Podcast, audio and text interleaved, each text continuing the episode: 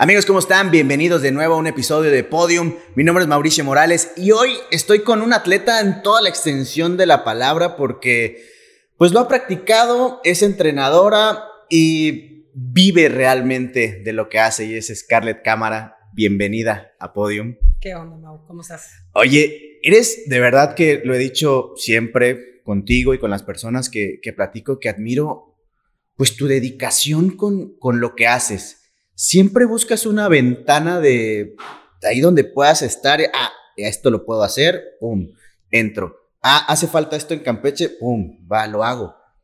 ¿Qué te hace falta? ¿Qué estás haciendo ahora, por ejemplo? Pues bueno, eh, como te comentaba hace un momento, eh, ahorita pues estoy en el pádel, en el deporte de pádel. Eh, estamos haciendo, pues ya tenemos la academia ubicados en el CEDAR, la escuela de pádel Go Pádel, la llamamos. Y pues bueno, estamos aquí ya creciendo deportistas desde chiquitos. Sí, porque recuerdo hace unos meses que participaste en un nacional, internacional, fue un evento. Nacionales, estamos en los nacionales. Y te metiste de lleno a esto, pero vayámonos un poco al pasado, un mucho, mucho. al pasado. ¿Cómo, ¿Cómo era Scarlett cuando era, cuando era chica, cuando, cuando empezaste a, pues a dar los primeros pasos en el deporte? En el deporte. Sí, como, como actividad física. Ok. Bueno, los que me conocen saben esta historia porque mi mamá se, siempre se ha eh, encargado de, decírselos a todos. Yo eh, odiaba la danza, me, me, fue impuesta desde chica debido a que pues mi familia proviene de, pues, de una maestra de danza, ¿no? Y mi hermana era una excelente alumna y era una persona completamente recta y, vamos a llamarle responsable, ¿no? En todo lo que hacía. Y destacaba mucho en la danza, siempre destacó. Por lo tanto, era mi hermana mayor la que me ponían como, como referente. Entonces, ya sabes, ¿no? El tema ahí, hermanos. Sí. Entonces, yo siempre fui lo opuesto la revoltosa, la que no seguía las reglas, la que siempre estaba buscando hacer otras cosas diferentes a, mi hermana. Y pues bueno, eh, metida en la danza, encuentro lo que es el, deporte en el tenis, que por alguna razón me enamoré del tenis en el segundo uno y, pues bueno, mi mamá, siendo madre soltera, eh, se ve en la necesidad de hacer un intercambio de, de ahí unos acuerdos, ¿no? Entonces era una clase de danza por una clase de tenis. Okay. Entonces, cuando todo esto sucede, también en mi, casa era obligación ser música, hacer música. También me obligaban a una clase de piano. Entonces era una clase de piano, una clase de ballet por una clase de tenis. Y fue la manera en la que yo pude lograr lo que yo quería y satisfacer lo que mi madre quería, que en ese entonces era pues la, la danza y la música. ¿Cuántos años tenías al hacer esto? Uy, desde los seis. Ok. ¿Y, ¿Y no se te hacía difícil a esa edad, por ejemplo, la escuela? De, no. ¿En qué momento? Digo, sé que te gusta y cuando te gusta algo, claro, buscas. A en cualquier edad, pues bueno, buscas el momento para hacerlo porque te divierte. Fíjate que yo creo que viene desde la formación de mi, de mi abuela y madre, el tener siempre oportunidades de, de realización. ¿A qué voy? Que no solamente era la escuela, para nosotros siempre fue la escuela, la danza y otra actividad. Y esa otra actividad, en mi caso, era el piano. Yo metí el tenis, o sea, yo pedí que me lo, que me lo dieran. Y pues bueno, la manera en la que mi mamá logró ese, oye, pues necesito que tomes clases de ballet porque tengo una escuela y tienes que tomar, ¿no? O sea, tienes que ser ejemplo. Entonces, ah, pues ok, pero vamos a hacer este trato. Y fue la única manera y así estuve como 10 años. ¿Y terminaste o te graduaste como maestra de ballet? Sí, todo cambia en el momento en el que yo pues paso de los 18 de los nacionales de tenis, eh, paso a, los juniors, ya a la siguiente categoría, y se da el tema de que me piden hacer unas coreografías de carnaval. Entonces ahí es donde empiezo a ganar dinero. Religión en Campeche. Sí, claro. Entonces empiezas a ganar dinero. Eh, se me hizo fácil la parte de la coreografía y, bueno, uno me demandaba muchísimo más tiempo, muchísimo más entrenamiento, muchísimo más dinero y el otro me estaba dando dinero, ¿no? Entonces, pues a los 18 años te enloqueces, ¿no? Y yo dije, no, pues mejor me voy al negocio y pues ahí fue donde me empecé a dedicar completamente de lleno a la academia, dejando a un lado el tenis como hobby. Pasan muchos años, yo sigo en la academia, crecemos la academia, ampliamos la academia con todas las disciplinas que mi hermana no manejaba porque mi hermana era es clásica completamente, es la representante de ballet como tal en la academia. Y bueno, yo me dedico a todo lo demás, que ya sabes. Entonces, a los 23, 24 años retomo el tenis como hobby, pero el tenis es un, un deporte que requiere mucha formación, muchísima formación, mucha disciplina, un desarrollo importante en la técnica. Entonces, no lo puedes jugar con cualquiera eh, que no tenga tu nivel, no llega a ser divertido. Eh, no puedes jugarlo con gente que no, sé, que no sepa porque no hay un peloteo, no hay una dinámica de juego. ¿Te consideras una pro en el, tenis? Así como al nivel de decir, no, pues no juego porque de plano contigo no, voy a hacer nada. No que me considere una pro, pero sí le llegamos a, a, un buen nivel en tenis de chica. O sea, realmente sí. Y aparte entrenaba yo a los 23, 24 regreso a entrenar.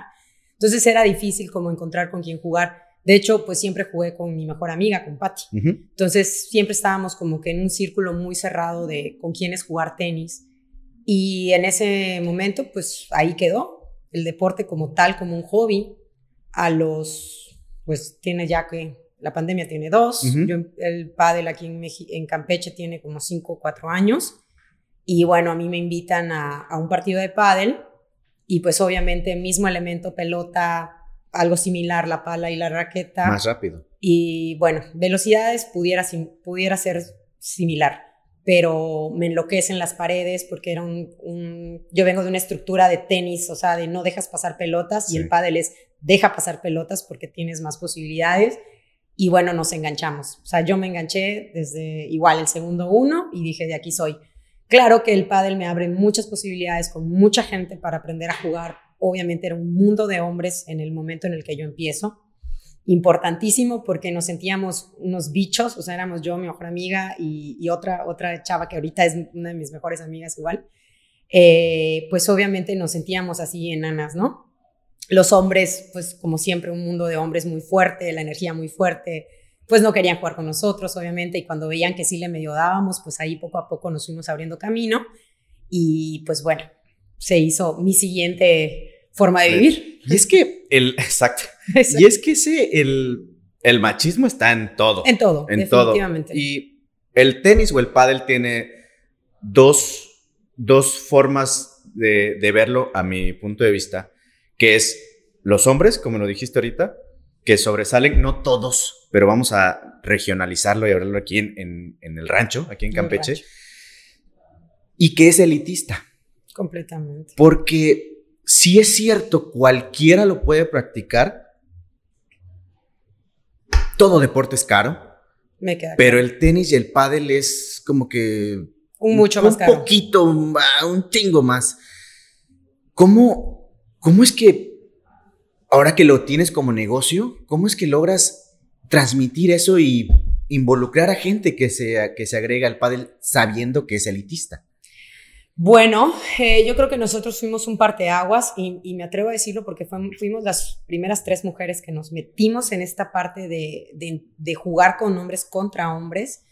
Fue difícil porque al principio no nos tomaban en serio, no nos tomaban en cuenta y pues te digo, poco a poco ahí picando piedra. Se rompe esto con la pandemia porque se vuelve el único deporte que se practicaba. Volvemos a lo mismo, o sea, obviamente desde un nivel social medio alto, altísimo. Es que, ahí va, es, es un deporte social. Completamente. De, hecho, si nos vamos un poco al pasado de, de las pocas canchas que habían, siempre fue así. estaba aquí en, en, en, Marazul, ¿no? No, en, el náutico. En el náutico. En el, náutico. Era de las pocas. Entonces, regresamos y sí, sí, sigue no, siendo de los no Era un deporte, no es un deporte eh, de fácil acceso para todos, como podría ser el fútbol, el básquetbol, el voleibol. Pero bueno, o sea, la, la situación así lo, lo marcó desde sus inicios probablemente, ¿no? Pero, pero bueno, el punto es que en pandemia se abre muchísimo más al interés, vamos a, decirle popular, o sea, ya de mucha gente que nunca había hecho deporte y que de repente dijo, pues bueno, estamos en pandemia encerrados, ¿qué puedo hacer? No, pues todo el mundo va a pádel, pues vamos a pádel.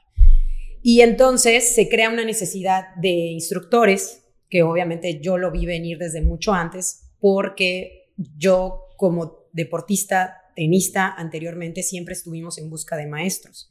Siempre buscábamos instructores, siempre buscábamos coaches, o sea, porque aquí en el pueblo nunca llegaban, o sea, no había como la gente, ¿no? Y era muy caro traer entrenadores. Entonces, lo que a mí me sucedió en tenis, lo vi venir en pádel y fue como, bueno, pues voy a empezar a estudiar, ¿no? Algo, eh, más que nada a mí me interesaba realizar bien la técnica por la parte de lo que a mí me gusta hacer, o sea, como ejecutante, yo estaba buscando perfeccionar mis movimientos y eso me llevó a iniciar un estudio. Entonces, eh, pues obviamente cuando vi la oportunidad de dar clases, empecé a dar clases a mujeres eh, que me pidieron, oye, pues vamos a, ¿me puedes dar clase? Y yo, ah, perfecto, pues vamos a empezar. Inicié, inicié, me dan la oportunidad en el club. Eh, obviamente, yo creo, no, no creo, me apoya mucho todo mi background de maestra de danza claro, por la metodología, claro. Entonces, se me, se me da muy fácil, incluso en la misma certificación, o sea, yo decía, bueno, esto está muy fácil, pero gracias a todo lo que yo ya he hecho durante todos los años de toda mi vida, ¿no? Eh, me, es, me es fácil. ¿Qué pasa? El ojo clínico, el ojo de ver el error. Yo como maestra de danza lo tengo porque estoy acostumbrada, estoy entrenada a ver qué está fallando desde la parte estructural física, ¿no? Del cuerpo humano. Entonces, cuando llega un movimiento de pádel, pues me es fácil también ver el error en ese sentido. Y bueno, pues ahí estamos, ¿no? Entonces se da esta oportunidad y se empieza a abrir una, una hambre de pádel en la cuestión todo Campeche. Sí. Este, fue pues terrible. Yo sí hubo un momento en el que, híjoles, teníamos muchísima gente en los clubs y el 70-80% eran mujeres. Ok. Ahí es donde empieza el boom, o sea, pero boom. Y pues obviamente pues eso me, me dio a mí una oportunidad. Y es que tú debes de tener de ese ojo clínico una forma de pensar diferente a lo que voy a decir ahorita, porque en Campeche alguien podría decir, de ese alguien puedo ser yo, que lo nuevo siempre te llama la atención. Siempre. Completamente. Cuando surgió el boom del CrossFit, ¡pam! Se iban todos. Cuando surgió el boom del, del MMA, ahí estaban. El, entrenamiento funcional, ¡pum! Se iban. Y ahora viene el pádel y ah, vamos todos para el pádel.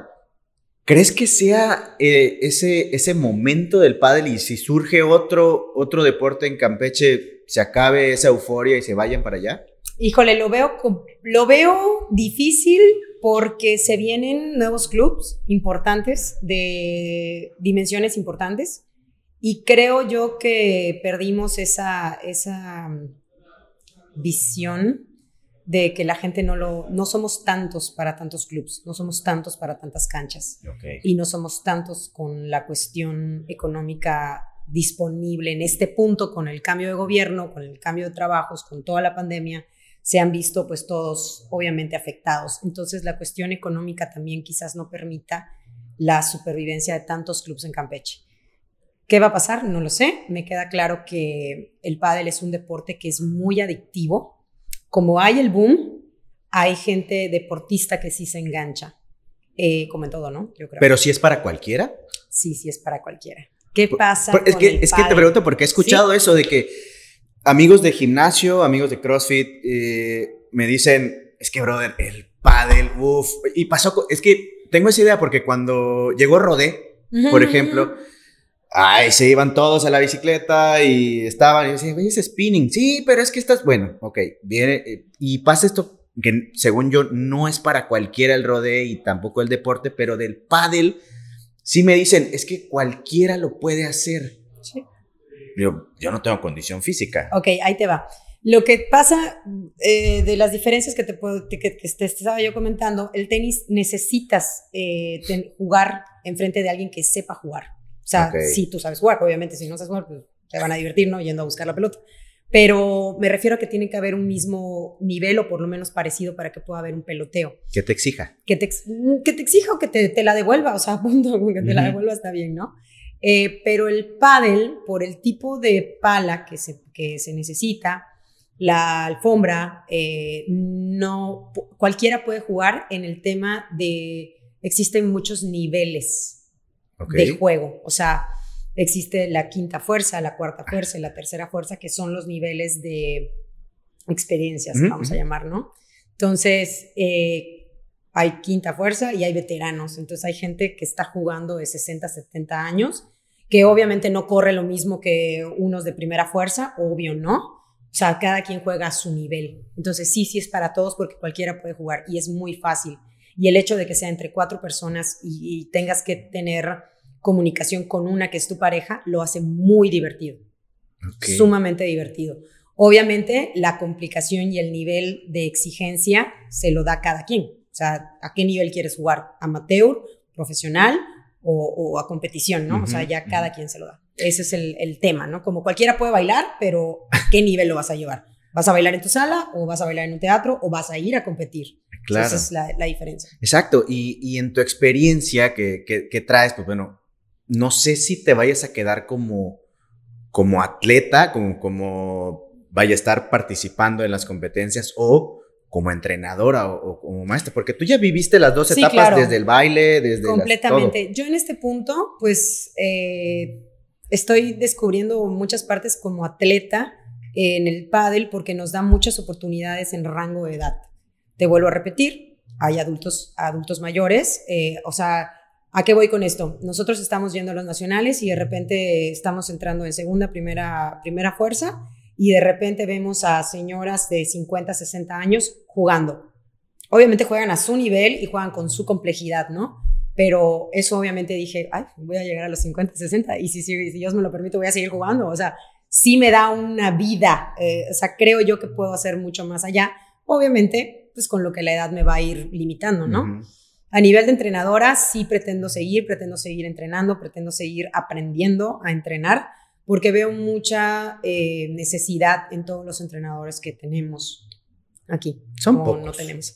exacto, exacto. Entonces, eh, sí, sí quiero tener eh, la capacidad de poder darles lo que a mí me gustaría que me dieran.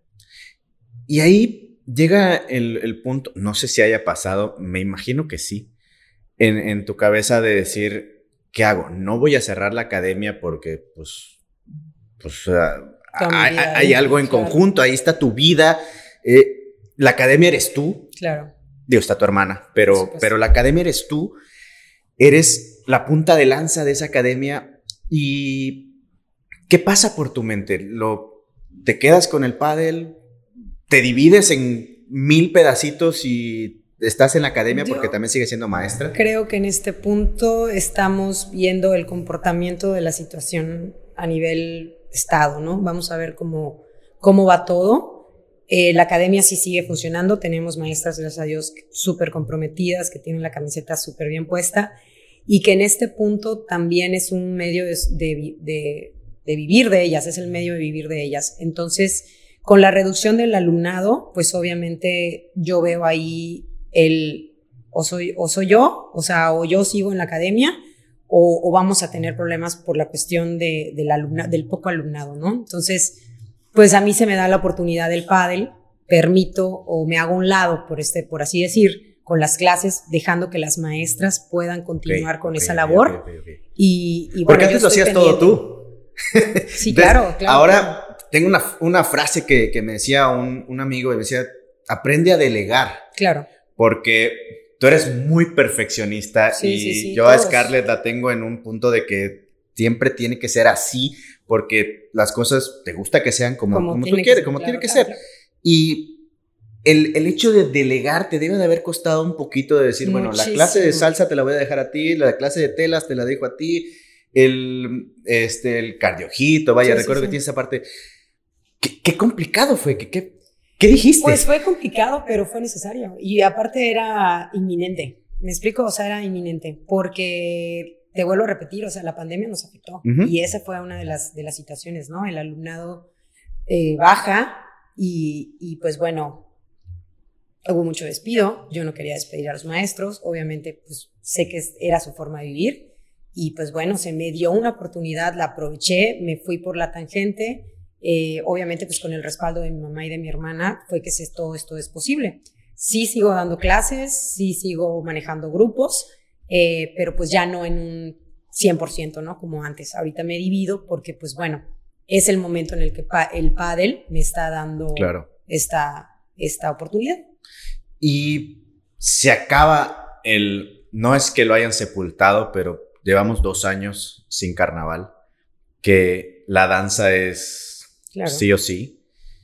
Se acaban también estas obras de teatro que hacían las, las, escuelas de danza. ¿Cómo? Y, y en un principio decíamos, se actualiza y se acelera la era de la tecnología. Completamente. Para todos los sentidos. Y en el caso de las clases virtuales, y te ponía de ejemplo a, Juan Carlos, Carlos Villalobos, que él, pues bueno, se metió en esa parte, dijo, bueno, de aquí soy, me funciona. tú no te fuiste tanto por esa parte de, lo virtual. ¿Por qué no decides irte por esa todos se fueron en esa parte virtual.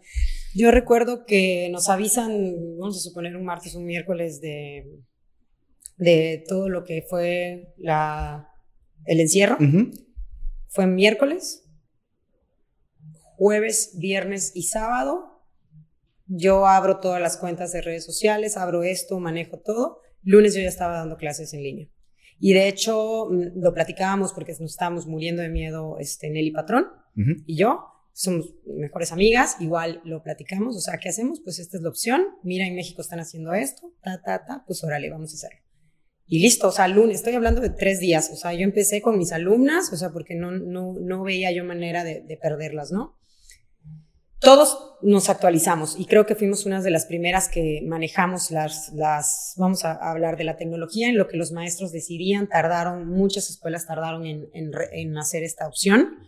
Nosotros fue segundo uno, ya teníamos esa, esa, esa posibilidad para, para el alumnado. Todos nos fuimos por eso, pero creo yo que no, no llenamos las expectativas de los niños, no tenemos la disciplina. La disciplina de los papás proviene desde los papás. Y bueno, ya es un tema ahí como difícil, pero no lo tenemos. O sea, y te digo, no lo tenemos porque ni yo. O sea, hay, hay cosas que, que dicen, ahí está el video, chécalo. Te vas al final, ¿no? O sea, o empiezas a buscar. Te vas por lo fácil. Somos, somos, somos personas que nos vamos por lo fácil, o en esta era es la era de lo fácil. Y el hecho de tener disciplina y tener la conciencia de las repeticiones que tienes que hacer para hacer la danza como tiene que ser, no la Muy pocas niñas lo tienen. Y, aparte, ese, el compromiso sobre todo, que... Pues, el compromiso de conectarte, de obedecer. Sí, porque antes tenías que ir a la clase de 5 y ahora, pues bueno, te mandan el video y velo a la hora que quieras. De cualquier manera, ok, si te tienes que conectar a las 5, pues ya no estás con las mismas ganas. Y hablábamos del, del, feeling hace rato, de que sobre todo en la danza, que pues tienes que ver el movimiento, eh, la maestra o el maestro te transmite eso y lo va siguiendo. O sea, es complicado que algo definitivamente no se va a lograr a través de una pantalla. Exacto. Y fuiste de las primeras que ahora, ok, la, llevar la danza a tu casa, no todos tienen el espacio. Claro, ahí estuvo divertidísimo todo, ver como las camas, como todo. No, o sea, divertido y súper complicado y muy triste, porque al final pues todos bailábamos encerrados, ¿no?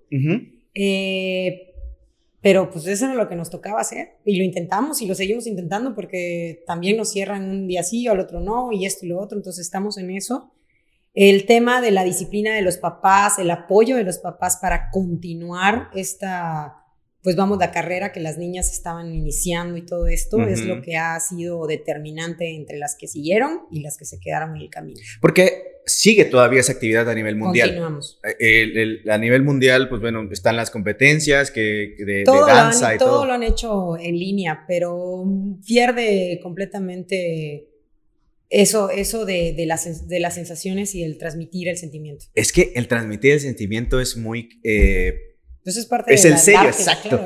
es, el sello de, de, este arte que ir al teatro, por ejemplo, y ver una presentación de ballet, claro. ver un cascanueces, ver, vaya, todas esas presentaciones importantes y que te transmitan algo que te enchine la piel y que lo veas a través de un teléfono, ya no hay esa misma interacción. Desgraciadamente así es. Ya no es, ya no es fácil. O sea, practicarlo sí, no se va a morir el, deporte o, la práctica de, la danza, porque pues bueno, ustedes aplicaron la de llevar el, tubo a la casa y, y este, este pole fitness que, lo practicaban, pero no es, no es lo mismo, no es lo mismo. ¿Qué, ¿qué pudieras hacer? ¿Qué pudiera hacer Scarlett? Porque sé que tu cabeza es, pasan siempre mil cosas pensando para innovar.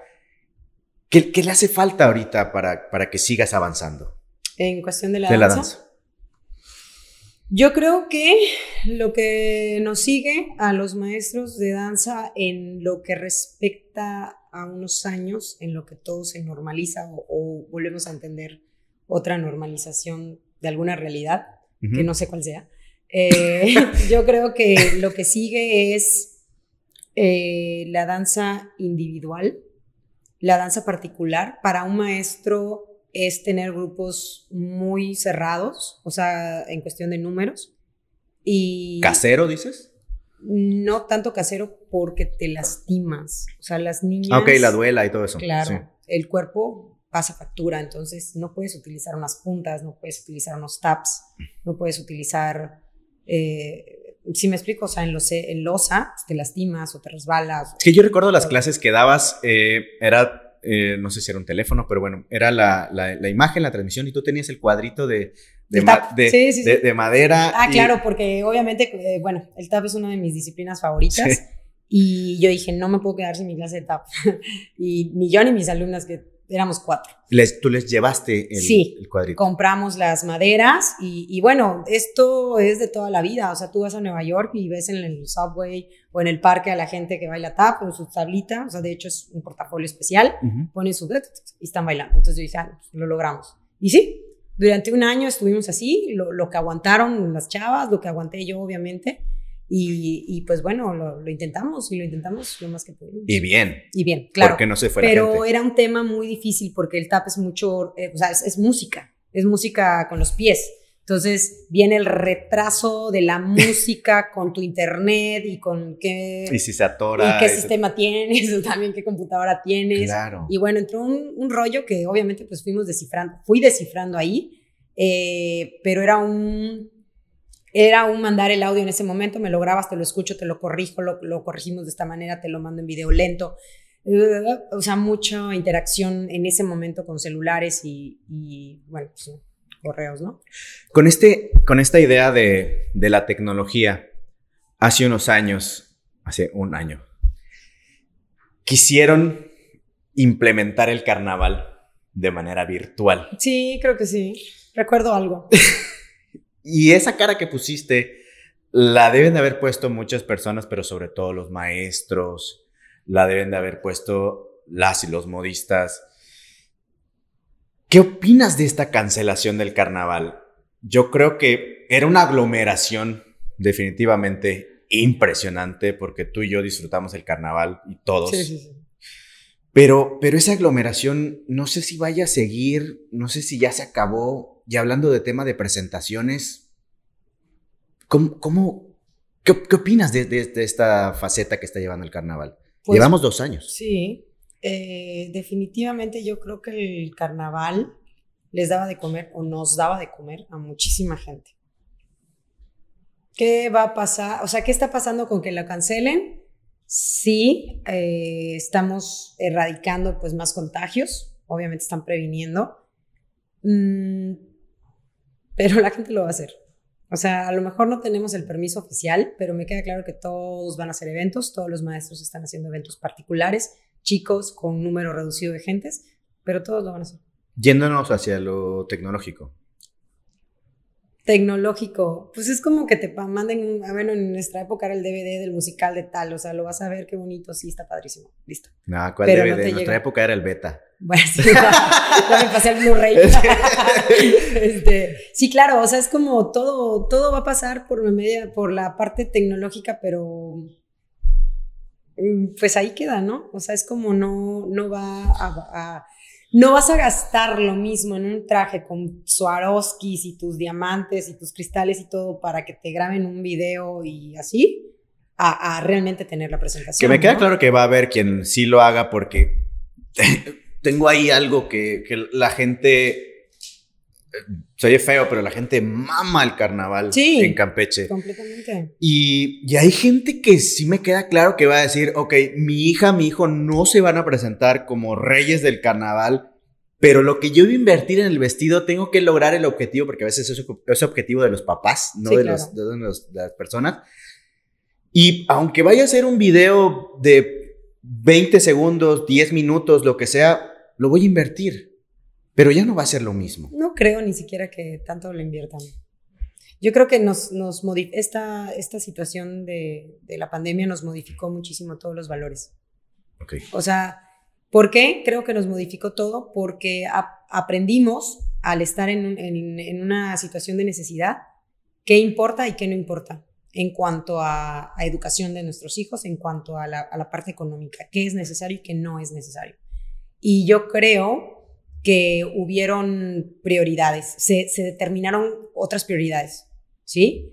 Y la danza dejó de ser una prioridad Uf. para la familia, ¿sí? Probablemente la familia acomodada, o me queda claro que es un nivel económicamente que se podía dar ese lujo, porque ya es un lujo, Sí.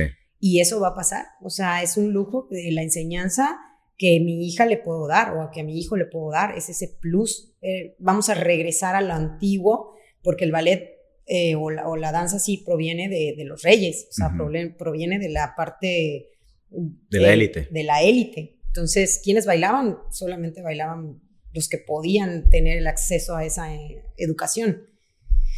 Carnaval, pues era más popular, evidentemente, pero también cómo empezó el carnaval. Nunca, no siempre fue masivo, uh -huh. empezó pequeño. Uh -huh. Entonces, probablemente a lo mejor regresemos a esos inicios chiquititos y obviamente, obviamente con el, la evolución de, te vuelvo a repetir, de una realidad que no sé cuál sea.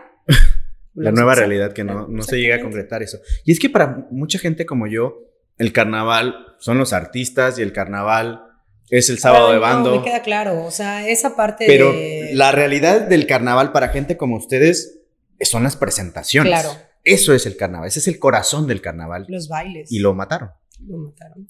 Pero pues vámonos a, a lo que se hacía en, la, en los, lo que se hace en los pueblos, lo que se hacía en el carnaval en los pueblos. Se hacían las, las comparsas y las comparsas iban bailando de casa en casa. Los tolditos, todos. Pues los tolditos. Ah, bueno, se, se empezó a retomar hace, antes sí. de la, se, se, se, retomó eso. Probablemente vamos a regresar a eso. O sea, yo eso es a lo que voy.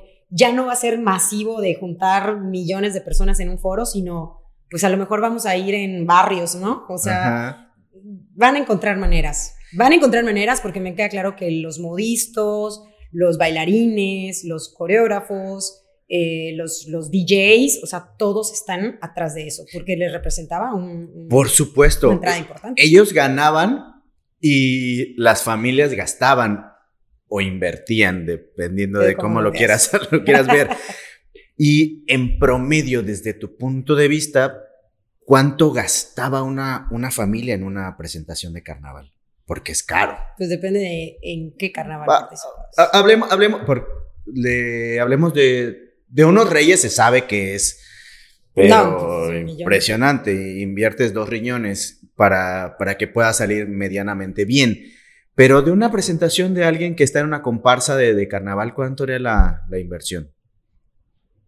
Mm, pues es que te vuelvo a repetir, depende, porque no era lo mismo participar en un Reyes del Instituto a un Reyes de la UAC a un Reyes de Infantiles. Uf, hasta, ah, no, no, no, los Reyes Infantiles o sea, no es lo mismo. superan cualquier presentación. O, no, el baile de señoras. Ah, es que ese nunca he ido.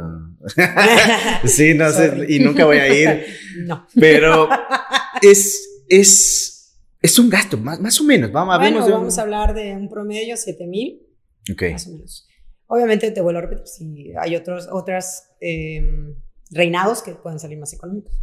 7 mil. Y esos 7 mil, ¿crees que en un año, dos años que se retome el carnaval, la gente sí los, sí los invierta, sí los gaste? Mm, hay muchos factores.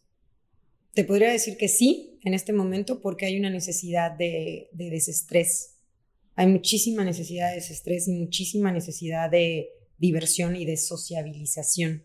Entonces, si los 7 mil pesos te van a dar eso, la gente ahorita sí lo paga. Pero también hay una necesidad de, de ahorrar, ¿cierto? volvemos a lo mismo, no lo van a hacer todo. El, el, o, o, sea, vuelvo, desgraciadamente, vuelvo a los niveles económicos que lo van a, que lo van a poder hacer y los que no lo van a poder La élite, ¿Sí? por supuesto. Digo, a, ahí ya estamos dividiendo, o sea, sí se va a hacer, pero no todos van a poder hacerlo. Ok. Ya no va a ser entonces tan esa, esa frase que se dice que el carnaval es, es del pueblo, entonces. Pues yo creo que también va a haber como que producciones. Todo uh -huh. lo puedes producir. Uh -huh. Entonces puedes hacer producciones de un millón y puedes hacer producciones de 10 pesos. ¿Tú qué harías? ¿Tú qué harías eh, en este momento? Digo, sabemos que el carnaval aquí en el municipio ya se canceló, pero ¿qué harías para, para un carnaval? ¿Qué Scarlett Cámara o, o, o, la academia? Bueno, ¿qué, ¿qué estamos haciendo nosotros? Ajá. O sea, ya mi, mi, mi, plan de acción inmediata es eh, con los alumnos que tengo, estamos elaborando coreografías de carnaval porque las niñas, te vuelvo a repetir, tienen esa necesidad de baile, pues venimos de una tradición, eh, y probablemente hagamos presentaciones en, eh, vamos, presentaciones cerradas en el salón. Eso es lo que vamos a hacer. Pero de manera eh, interna, interna, muy, muy, muy interna. Muy, muy, muy interna, o sea, familiares, listo. Ok. Eso es lo, lo, lo único que en este momento se nos, creemos que es nuestra mejor opción. ¿Te pone triste que hayan cancelado el carnaval? Claro. Independientemente de que a mí me gusta ir al sábado de banda y a los conciertos y todo, este, pues era una forma de vivir. Definitivamente claro. era mi forma de vivir. Carnaval y la danza en general. ¿Y qué te hace falta? Porque yo veo a, a Scarlett que pues ha practicado el tenis, ahora el pádel y considero la danza como un deporte porque tiene una preparación sí, claro, de, detrás vaya, la gente que, que, lo hace de manera profesional y no como de manera sí, recreativa. Requiere, requiere. Es, todo. es, un, claro. es un deporte. Vaya, me vas a decir que un split de esos el tubo. es. El tubo. ah, busquen ese video en YouTube con, con Scarlett. Ah, está brutal. No sé si lo volvería a hacer. Me divertí mucho ese día. pero mi cuerpo no tiene las habilidades para, para ese deporte. No aprende a respetar. Porque, exacto, porque se convirtió en un, en un deporte el, el pole fitness, que tenemos un, un representante aquí en Sí, claro, en Campeche, Sergio, muy Chan. Sergio Chan, que es sí, muy importante. Sí, sí. ¿Crees que, que eso sí se... Hay, hay un tabú detrás uh -huh. de, del pole que puede decir el esposo, anda, mujer, practícalo porque luego vas a hacer algo conmigo? Pero se, e, ese deporte, esa etapa, ¿cómo, cómo, cómo ves esta, este movimiento del pole fitness? Ahorita está súper padrísimo. Bueno, tiene unos años que, que, agarró muchísima fuerza en México. Que con respecto a que el pole va a seguir. Sí. Porque el pole es muy individual. Ok. Entonces, este sí hay chance de practicarlo en casa. De, ya, a lo mejor ya no las presentaciones. ¿Ah? A lo mejor ya no las presentaciones. Pero claro, sí pero sin embargo sí se están llevando a cabo las competencias. Eh, las competencias de poli y todo. O sea, sí, sí, es, un, es algo que no va, que creo que no se vio tan afectado. Ok, ok, ok. Y, y esto sí. De hecho, te diría yo que de las disciplinas que no se vieron afectadas, una fue pol y la otra que sí se vio afectada, pero que en el momento que nos abrieron las puertas la gente regresó como hormiga, o sea, realmente impactada, fue la salsa. Claro. No, no, claro. ¿Por? Yo, yo podría haber apostado mi brazo derecho que con ese. ¿Por? Porque hay contacto mano con mano. Todo el mundo debería. Pero más con tener... tu pareja, ¿no? Sí, pero todo el mundo debiera tener miedo de esa parte. Okay. Y a, aún con el miedo, fue, okay. se permiten abrir los salones, se permiten abrir las escuelas, ya teníamos todos los permisos, bla, bla, bla. Yo dije, salsa, nadie va a regresar. O sea, nadie va a regresar a bailar salsa. ¿Qué? O sea, impresionante. Es que también ese, esa parte de la salsa. O sea, impresionante, padrísimo, porque obviamente el maestro de salsa yo creo que también vio así, dijo. Sí, dinero. De, ya valía, o sea, ¿qué hago? Y, y, no, o sea, al contrario, se le duplicaron los horarios. Pero la salsa es un movimiento que se creó y en, y en Campeche creció y creció y creció y creció, que no por nada el ayuntamiento también vio ahí sí, y, y, se, y, se, inclinó mucho por esos eventos porque sí es un atractivo del el, el baile de la salsa. Y quien sabe bailar es que salsa. Los hombres descubrieron que si saben bailar, conectan. Entonces, sí, claro. Exacto. Si sabes bailar salsa, si por lo menos te sabes tres, cuatro, cuatro pasitos, ya la hiciste. los pasos prohibidos, uff. Claro. Ya. ¿Sí? Si no tienes pareja, si tienes pareja, mejor pues no, no, lo hagas. Mejor no lo hagas, aprende a. Evitas problemas. Eh, claro, mejor baila con tu pareja y que tampoco es fácil. Sí, es no, algo que cansa muchísimo. Sí. No lo haría tampoco. ¿Cómo es la alimentación en tu caso? Porque todos estos deportes, estamos hablando de, de, mucha disciplina, de, mucha, de mucho movimiento, mucho cardio, mucho eh, ejercicio, pero la alimentación de un, de un deportista a nivel profesional o queriendo ser profesional. Sí, queriendo ser profesional. Eh, realmente yo tuve, pues, pues yo supongo que buena alimentación, o lo considero buena alimentación porque mi mamá siempre me cocinó. Ya desde ahí, creo que ahorita pocos podemos decir eso, que tu mamá te cocinaba. Eh, porque pues ya la vida de las mamás es ir a trabajar y compran comida y cocinas económicas y listo, ¿no? O fulana de tal me cocina en tal casa y compro comida. Mi mamá me cocinaba. O sea, era de hasta la fecha, ¿no? Gracias a Dios. Entonces, eh, pues buena alimentación desde ese punto. Mi alimentación cambia cuando encuentro a Raúl en mi vida, que lo mando muchísimos saludos. Eh, Raúl eh, Nutriólogo, no sé, se me fue el apellido. Este, él, pues me, me engancho con él y empiezo a cambiar mi alimentación. Ciertamente hay días que pues la pierdes, ¿no? Obviamente como diciembre o los tamales o lo que sea que tengas que hacer, pero ya no con esa rigidez que sí me la llevé unos, unos años ahí, con, con cierta rigidez de la, de la dieta para cuidar, ¿no? Ya en este punto me cuido para poder mantenerme. Para cumplir con el objetivo, que en tu caso es pues moverte más rápido, tener flexibilidad. Sí. Que eso te lo da el stretching y todo eso, pero bueno, la, eh, la, alimentación es básica, que también recuerdo en algún punto que platicamos en algún momento de, de la suplementación. Sí. Que tú tenías ese, esa, sí, esas dudas. Dudas de, de, qué hacer y qué no hacer. Sí. Es que yo le tengo terror a esas cosas, o sea, soy como muy naturista en ese sentido, pero sí me, queda, me, me llegó a quedar claro que necesitas eh, apoyo para la, el, ejercicio que haces, ¿no? O sea, no, no puedes nada más vivir de, alimentación, o sea, tienes que apoyarte.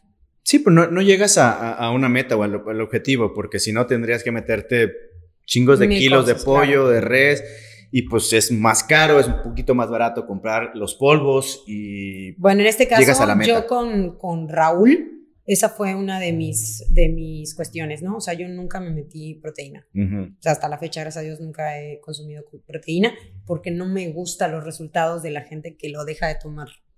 O sea, la gente que lo toma se ve increíble y cuando hace ejercicio está maravilloso, pero la dejas de tomar y cambia. Entonces yo dije, no, ni madre, yo no, perdón. Yo dije, no, no, suéltate. No, dije, no, no y no. Dije, a ver, Raulito, ponme otra cosa porque yo no voy a quedar así. Y sí, o sea, me metía mucho pollo, me metía mucho atún, me metía más arroz o ciertas cosas, ¿no? Y yo, ah, feliz, o sea, mientras está más comida está bien. Entonces yo realmente proteína o polvos nunca consumí. ¿Y tú le recomiendas a tus, a, la gente que está contigo, ahorita en el pádel, eh, tus alumnos, la gente en, en la academia de, de, baile, les das como que algún tip o guía de, de alimentación?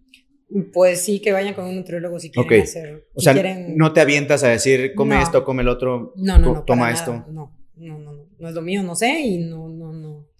Me ha quedado muy claro que, la, que es zapatero a tus zapatos. O sea, lo que sabes hacer, hazlo y lo que no, mejor no te metes. Déjaselo a los que saben. Porque sí debe de haber eh, algún punto de que, maestra, este, ¿qué, qué puedo comer? O, me recomienda tomar esto? ¿Me recomienda tomar? Eh, sí, claro, siempre como pues eres hasta cierto punto alguien al, al, al, que se acercan a preguntar, ¿no?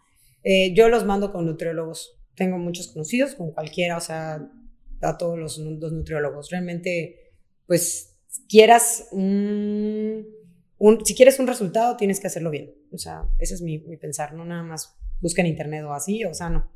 No me gusta inventar, entonces mejor que vayan con el nutriólogo. ¿Has, ¿Has logrado todo? ¿Crees que te hace falta algo ahí que eh, hasta este punto digas, híjole, ¿por qué no he hecho esto? Fíjate que no, gracias a Dios, estoy muy completa. Gracias a Dios. Muy, muy, muy completa. Todo lo que, lo que hemos querido, pues estamos en, en el camino de lograrlo, muchas cosas, y pues muchas otras se han logrado. Y, pues bueno, creo que me, la verdad que tengo ese, esa, vamos a llamarle, esa bendición de, disfrutar lo que hago. Lo que sea que digo que hago en ese momento, lo disfruto muchísimo, entonces pues todo sale bien. Porque haces muchas cosas. O sea, es, ¿crees que tu vida se puede dividir en etapas? De decir. Completamente, justo yo lo estaba pensando, sí, claro, por supuesto. O sea, el Face me ayuda mucho a recordar lo que era hace 4, 6, 8, 10, 15, 20 años. Y me encanta ver las facetas y me encanta compartirlas. De hecho, siempre estoy compartiendo algo. Aún me aparezcan videos donde no me guste cómo estoy o no me guste lo que veo.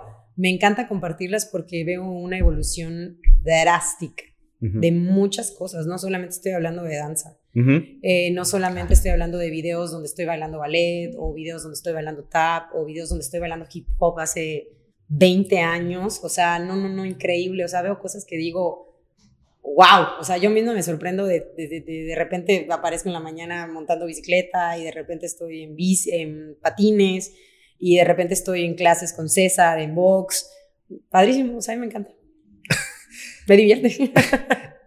¿Tienes competencia? ¿Crees que en Campeche exista una rivalidad? Yo quiero saber la respuesta, pero ¿crees que existe una rivalidad entre las, entre las academias de, danza o todos son amigos? Eh, somos compañeros. todos somos políticamente compañeros. Pero sí hay una, rivalidad, por supuesto. por supuesto. Pero, pero esa rivalidad, ¿hasta qué punto llega? Porque de repente, no te lleves a mis alumnas o, en los bailes lo voy a hacer mejor que tú, en, en las presentaciones de, los teatros. ¿Dónde está esa rivalidad entre las academias? Pues en todo lo que acabas de decir. Sí, claro, o sea, en todo, siempre.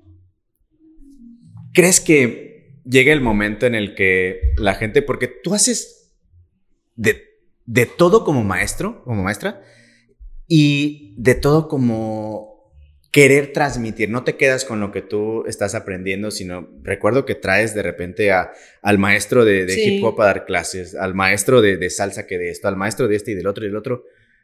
Los otros a lo mejor no lo están haciendo. ¿Crees que ahí sí los estés superando? Pues siempre todos tratamos, yo creo, de, de hacer esto. Siempre mi mentalidad ha sido pues compartir eh, lo que en otros lados pues aprendo, ¿no? Entonces, cuando estaba más metida en todo lo que es la danza, que era pues ballet, salsa, aéreo, pole, siempre traje maestros con la intención de, pues obviamente, darle conocimiento a mi gente y pues luego darle conocimiento a las otras escuelas. La competencia es buena, me queda claro. Sí, siempre traje maestros, me queda, fue padrísimo, pero pues siempre terminaba endeudada, nunca, nunca fue un negocio realmente eso. Lo hacía más yo porque siempre me, me convenía el hecho de que mi gente aprendiera. Entonces, al tener una gente capacitada, tener personal capacitado, ofreces mejores servicios. Y era muy caro o imposible para mi gente trasladarnos a Guadalajara, trasladarnos a Monterrey, trasladarnos a esto y lo otro. Entonces me era más factible traer al maestro y que mi gente aprendiera. Y hasta cierto punto tienes el orgullo de decir que gracias a ti hay muchas escuelas de otros tipos. Sí, gracias a Dios. Me da muchísimo orgullo eh, de muchas cosas. Realmente, híjole, padrísimo. Todo. Yo creo que si en algún momento se llega a, estudiar o hablar del tema tanto de salsa, aéreo, pol, eh, muchas cosas. Fue inicio Ana Pavlova. Que hay muchas escuelas que se han especializado en cada cosa, sí, pero pues todos iniciamos ahí. Sí, porque digo, no mencionar nombres, pero ahorita viene a mi mente escuelas de, salsa, escuelas de pol, que ahí estuvieron, fueron tus alumnitas y crecieron junto contigo, crecieron junto con la academia. Padrísimo, y hoy... o sea, yo lo veo y lo, lo, lo, recuerdo, las recuerdo a todos, a todas. Eh, padrísimo, porque pues hiciste algo bien, hiciste que alguien se enamorara de lo que tú hacías. Exacto, y ahora pues es su negocio, es su forma de vivir. Exactamente, y, y, gracias a Dios buscaron una forma de vida, me queda claro, sana.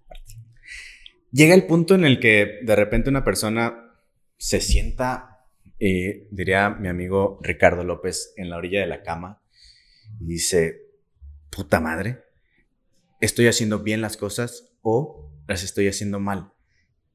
En, tu mente, si pudiéramos volver un poco o algo al pasado, ¿habría algo que, quisieras cambiar? Mm, no, yo creo que todo ha salido de la forma que tenía que salir. Y va avanzando, por supuesto. Gracias a Dios, va avanzando. Ayer justamente me dijo, voy a contar esta anécdota, me encantó.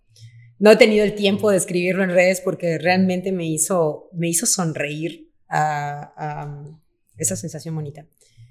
Una alumna nueva de pádel no le da la pelota, se le hace complicadísimo, negada para deportes, vamos a decirlo así.